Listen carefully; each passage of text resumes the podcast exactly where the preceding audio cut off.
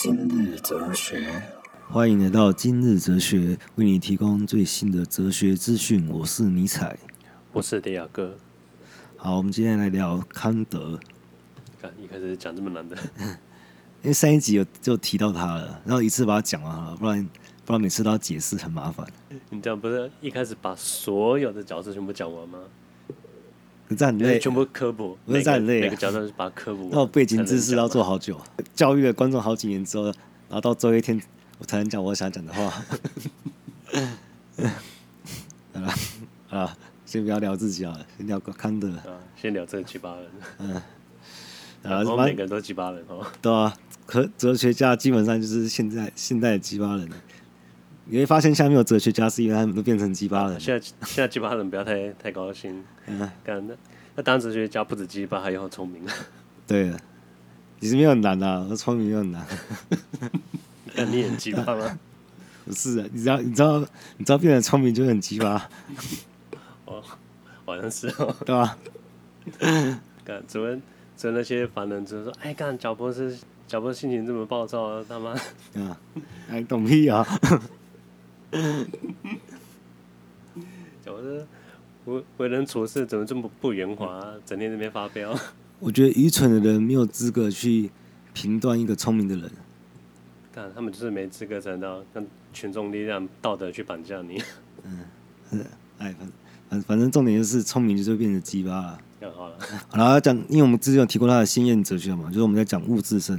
他讲这个概念基本上就是跟那种洛克的因果学派一下战帖。然后洛克就是那个自由主义之父嘛。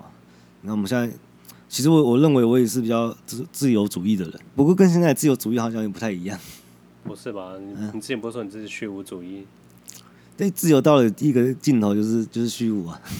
自由到极致，对啊。我一切都无所谓。是，对啊。你的精神面的那个解放自由，但是我我看不懂现在的自由主义是怎样的。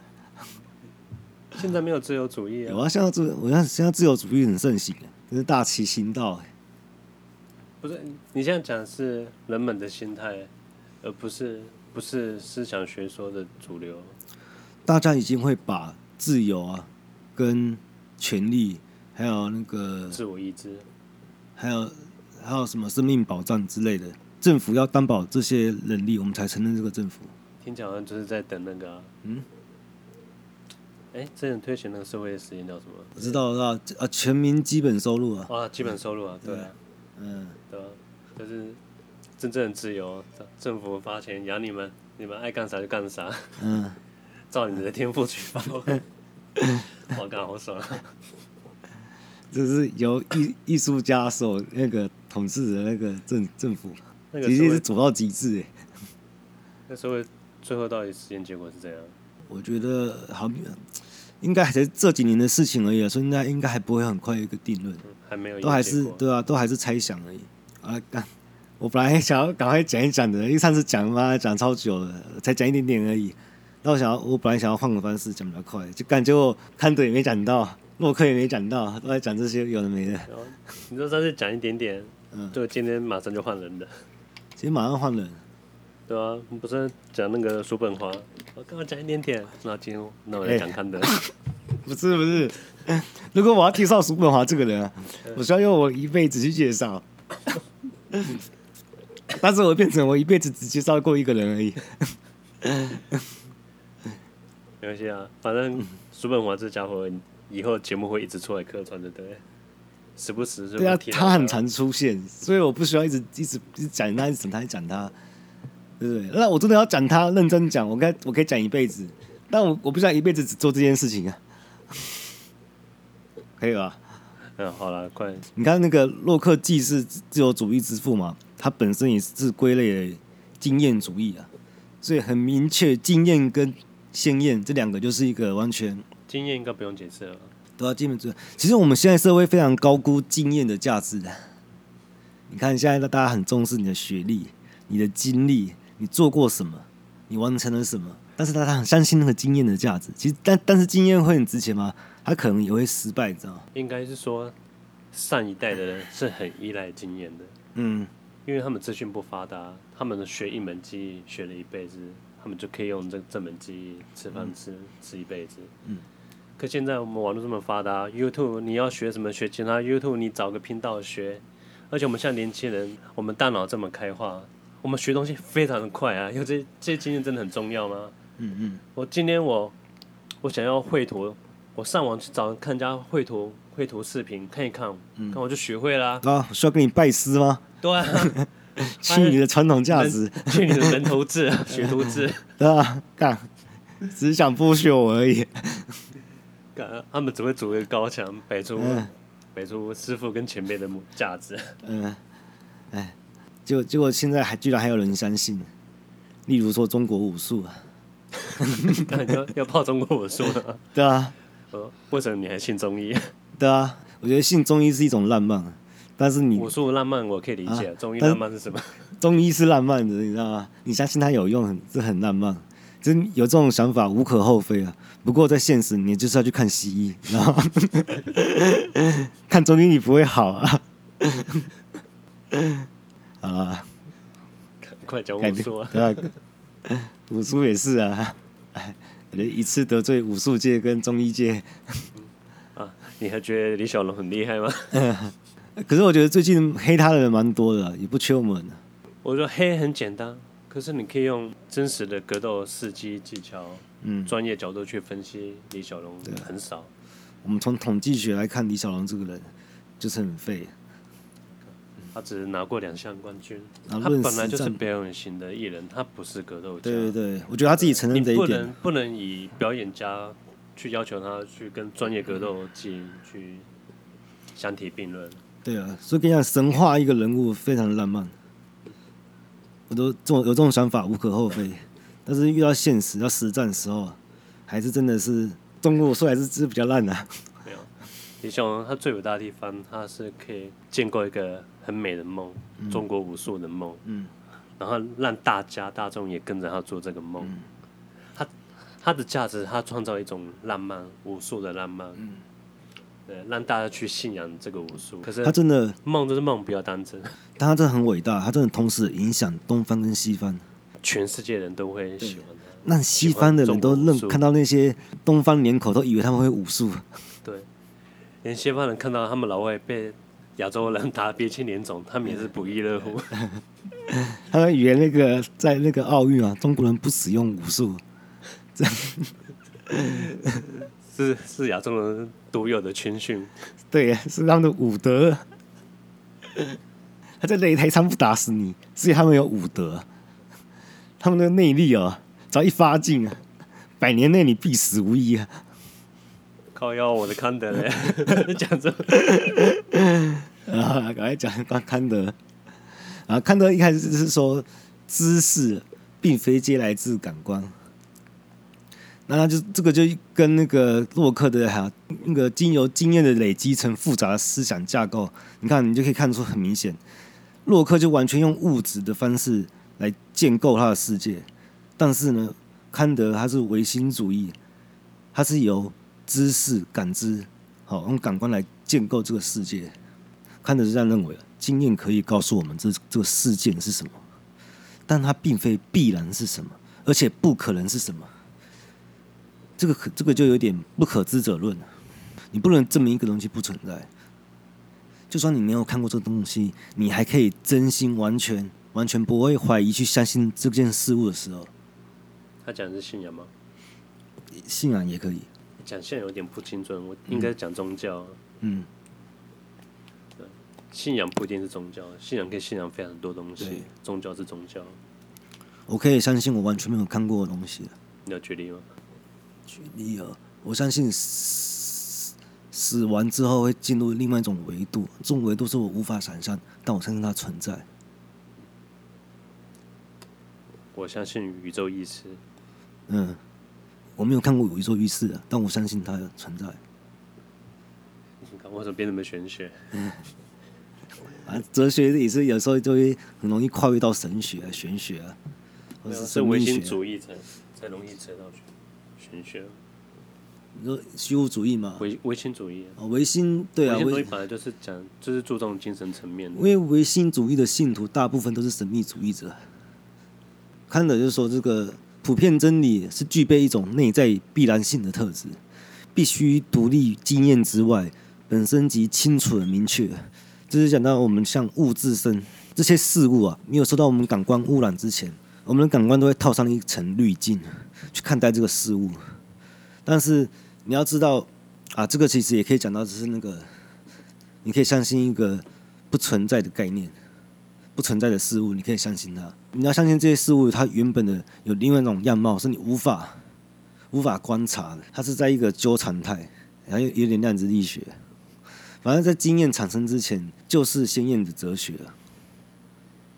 等一下，像大家可以先理解你讲滤镜是什么意思吗？可以啊，最简单的是你个人主观主观的感受，你的感官。对所以人们才会区分喜好，我喜欢的音乐跟别人喜欢的音乐为什么不一样？因为我们的滤镜不一样，我们的滤镜是以我们自我意识去建构的。所以你要你要知道你现在的回忆、啊、道德、我们的我们价值观都是透过自我意识的自我意识形成的滤镜去看这个世界。嗯、所以每个人看世界不一样，每个人听的音乐感受是不一样，看到的色彩也许也不一样，完全不一样。知道什么吗？因为你现在的画面完全是你自己想象出来的。是由你自己的意识去去服务的，对对对。例如你某某方面的能力特别好，你对颜色的这个想象力特别好，你世界就是真的非常缤纷。对，所以要有意识到每一个人看世界的模样是不一样的，嗯，比你想象中的差距还要大。嗯，对对，而且你无法想象。对。嗯，而且但是你无法想象，但是你要相信它存在，哈，哎，这唯心主义是很难讲啊，因为你不能描述一个不可被描述的东西，对吧？想说，干，为什么这个明星这么丑，这么多人喜欢他？嗯，这么没有才华，怎么有人喜欢他？对啊，就是大家滤镜不一样啊。对，我我有我甚至有时候认为那些东西啊，根本没有任何思维啊，他们的存在只为了映射我某方面的缺陷，映射自己的。对，有一个说法就是说，这个宇宙，这个全世界是为我服务。但为什么会存在一些让我一些感受到恼人的讯息呢？那这是就为了凸显我某部分的缺陷吗？不是吧？就算意思是为你自己自己的精神服务，可是我们我们世界是我们共同使用的一个伺服器啊。简单意思也跟我们的同一个存在，同一个世界，你说的是物质面啊。对啊，它是同个伺服器，嗯、所以你又看那些鸡巴玩家，嗯，也没办法，不能说跟我玩个游戏，他说为什么我我玩游游戏为我服务，还可以看到一些我我很讨厌的东西，我不喜欢的东西，你无法阻止那些、嗯、那些低劣的玩家来来影响你吗？不然你去玩单机啊，对，单机是完全为你服务，嗯，对啊，因为你们不要没办法接受多元的观点，出现一个这个活生生的人不合你意啊，哎。啊，哦，收回来，啊，说回来，说回来，像我们可以想象太阳从西方升起嘛，这很好想象啊，就就像镜像一样，从东方升起而已嘛。但是我们没办法想象一加一除了二之外还有其他的结果，这种不需要依靠过去、目前、未来的经验，必然就是真理了。这句话永远都不会错啊。那你再说一次那句话？一加一等于二啊，搞笑，不然呢？永远都不会错啊。不可解释之物，对啊，过了一万年，一加一还是等于二啊。如果我们人类打从第一步这一步都错的话呢，导致我们无法你知道无法理解光这整个宇宙，第一步就走错。但是我们的文化极限都到这边，我们选错了一条那个支线，对啊。所以我相信一万年之后，一加一还是等于二。你讲这句话，跟你讲。这是真理啊！嗯，就不要吗？哪一天三体的人过来说，嗯，你们怎么会觉得一加一等于二嘞？嗯，你们是不是搞错什么？嗯，因为现在现在说的话都还符合我们的宇宙法则。那未来可能变得更抽象的话，一加一可能真不会等于二。但我觉得那时候也不会不会很在乎这件事情。科学本来就没有绝对值啊。嗯，科学目前被公认是目前最可信。无法反驳，大家先暂且暂且公认它是确定的东西。科学永远永远处于下一秒可能被新的学派、新的学说、新的公式给推翻。所以科学是没有绝对的。如果科学是绝对的话，相对论根本不会出现。一出来像鬼扯一样的学说，怎么可能被接受？然后一个左派跟右派的相对论，你知道吗？你是一个极左的人，你看谁都是都是往右倾的；可是你是极右的人，你看什么都是往左倾。还有最最可怕的是左右派的光谱两端。嗯，如果我我是左派，五十趴。嗯，如果我觉得我是中立的话，嗯，我会认为这是零趴。嗯，对面可能一个右派人，他也是五十趴。我会觉得，干，这个人太右了吧，右了一百趴。因为，因为我我认为我我左派五十趴是是中是中中中间点。嗯，但这样讲不太好。但我知道你的意思了，你的意思了。反正你知道那个左左边跟右边的概念都是来自于相对了啊。好像没有人再去讨论这这件事哈。什么？这是左右派的相对论啊。左右派相对论啊？干，这怎么讨论啊？嗯，哇，这讲最后一定要打架的东西。到时候就大家又会又变成左右的极端。反正大家要认清自己是左派还是右派的某个位置，知道自己定位就好。对，不要以站在自己的立场去，不要以自己为中心点。对，你不是零，嗯，你不是站在，没有是不是绝对中立，除非你没有思想，除非你已经达到涅槃的境界。不要不要，你这样讲又变好了啊。你这样讲就变成夸奖了，变夸奖。嗯，废话，绝对中立啊，嗯，绝对是没有，就是没有思考，绝对不是什么超出涅槃。我不想鼓励大家做这种事。你看，就就像牛牛顿的宇宙，一切都是绝对值。牛顿嘛，英国人，但是 爱因斯坦就是相对的。感觉是要拿拿德国人来战英国人吗？没有，英国人就是你知道吗？他很得体。他很得体，他很得体，但是他很物质。哦，嗯，但是我们觉得他们到现在是对那些绅士的风范还是很迷恋的。你说西方西方国家，英国人，英国，嗯，所以呢，你觉得对他们思想造成了？但如果你表现一个不够绅士的行为的时候，很容易被人家讲，哎，你不是英国人，这很无聊啊。反正反正反正就是现实的观察者视观察者而定嘛。这种横空出世的相对论，让牛顿宇宙出现了裂痕，就是变成没那么物质了。所以是并非专注于客体，而是专注于客体这个鲜艳概念。其实我觉得这很好理解。例如我们在政治都很容易陷入二元的对立嘛，就是大家支持的是非绿即蓝，这很明确的。但其实你可以支持的是一种概念，例如你支持的是政党轮替这种事情。你支持一个概念的时候，你基本上是超越蓝绿在想思考这件事情，因为你知道政治是会僵化的，政党轮替是很好打破这个僵化，所以专注经验跟知识相互关联的模式啊，在逐步将感觉发展的思想的过程。你感觉本身只是有刺激的意识，我意识到味道啊、气味、声音、温度。这些都是加工的经验，称不上知识。讲这些不同的感觉，就像聚焦一个物体的时间跟空间的自我归类。就像我们，就像我们，我们现在的回忆就是，举例来说，一根香蕉吧，我可以感觉到它的气味，我可以尝到它的味道。视网膜产生的光亮，在手指上展现的压力，把它感觉进行统一的归类，归类成产生一种非刺激而特定的物体意识，就叫知觉。哎，某方面来讲，嗯、这些经验其实都算一种锚定现象嘛。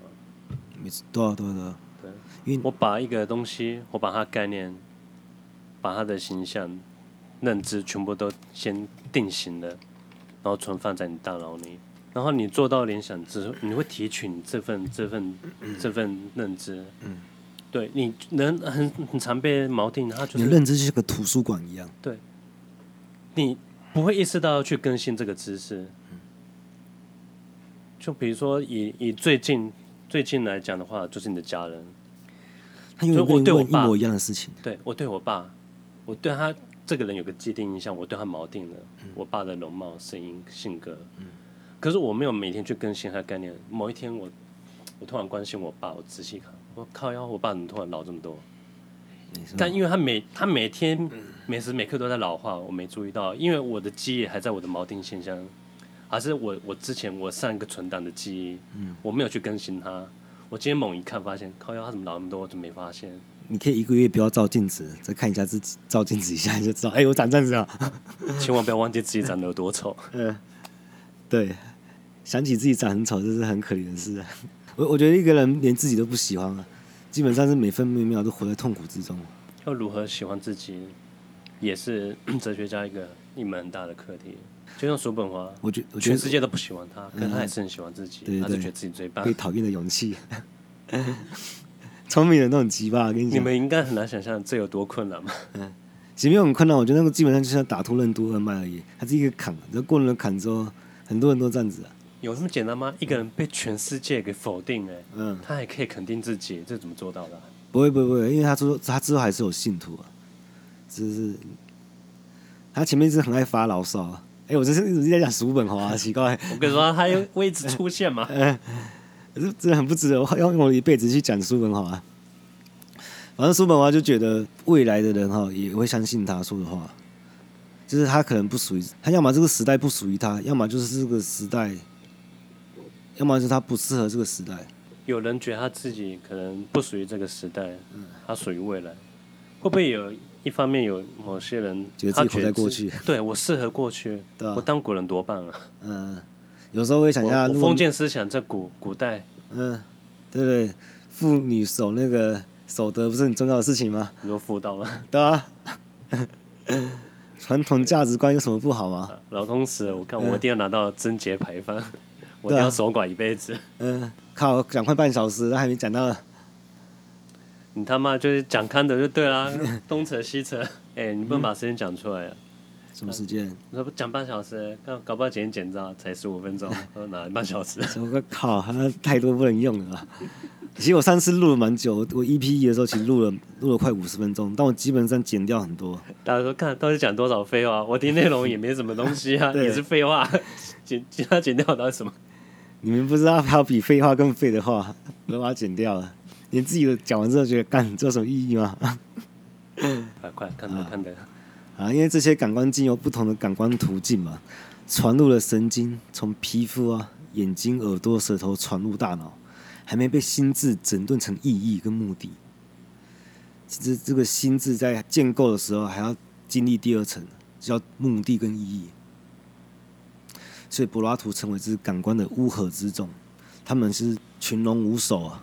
哦，他说，你不能放任感官去认知这个世界，一定要经过自己的思想对思考消化。对，这是很自然的，这是一股导引协调的力量，或者是微小的感觉塑造成意识。我们很多感觉不会被注意到，但只有那些被心智认为迫切及重大危险的讯息才会被注意到。就像时钟的指针，你没听见，它没有声音，但它声音不会变大或变小。就在你需要听的时候，你就会听见。所以心智的目的所决定的，这也能说明每个人的感觉会如此的不同。就像我喜欢吃拉面，我吃一碗就非常好吃，但我连续吃了五碗一模一样的，它味道有变吗？它没有，是你的目的变的。你觉得，所以你就变得恶心了。所以当一个物体进入我们感官理解范围之前，其实截然不同的。它真正的目真面目是什么？我们永远无法得知啊。那这样的物质是无法被体验，因为体验之前就已经变了。就是像量子力学的波粒二象性，你永远不能去体验它，还处于纠缠的状态。所以感觉变成知觉，知觉变成概念或想法。所以月亮对我们来说，这只是我们的想法，就是跟叔本华开宗明义写的一样，这个世界仅是我的想法。看得从从未怀疑过物质以外的外部世界存在，但除了知道他们存在，我们一无所知。所以他是最极端的唯心主义。我我感觉蛮极端的，但是有可能之后他看我们之后也是往另外一边倾，你知道，这是相对的。所以唯心论并非一般人所以为的，就除了感知主体之外别无他物。我们相信那些那些存在啊，只是他们课题转变成想法时才认识它，并不是真正它的物质身。唯心有个很好很好的说法，嗯，如何区别物质跟跟精神？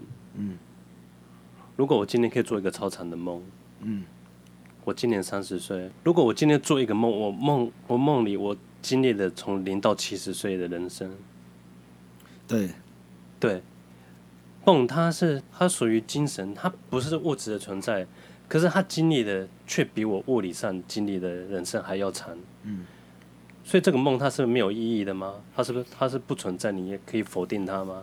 对，这很明显就很矛盾嘛，你不能不在意一个七十年的回忆。那是另外一个人格，另外一个人生。嗯，对，它不会因为它。它是非物质，它就不存在，它就没有意义。对，这个梦的重要性可能大过于你的人生呢。对，可能我我七十年的梦，我一觉醒来，我惊觉，靠要我三十五岁，嗯，我不会怀疑我，我不会怀疑我，我这个物理物理的人生的真实性吗？它的真实性很重要吗？它有比我经历？经历七十年人生还要，嗯，还要来的有意义吗？除非你做了一个噩梦嘛。阿 Q 精神啊！我在梦中，你知道我过得有多成功啊，人生有多棒？没有啊，但你就不想醒来啊？但是你梦到你是 loser，你过得超穷，长得超丑，从梦里面醒来干还好，还好那是假的。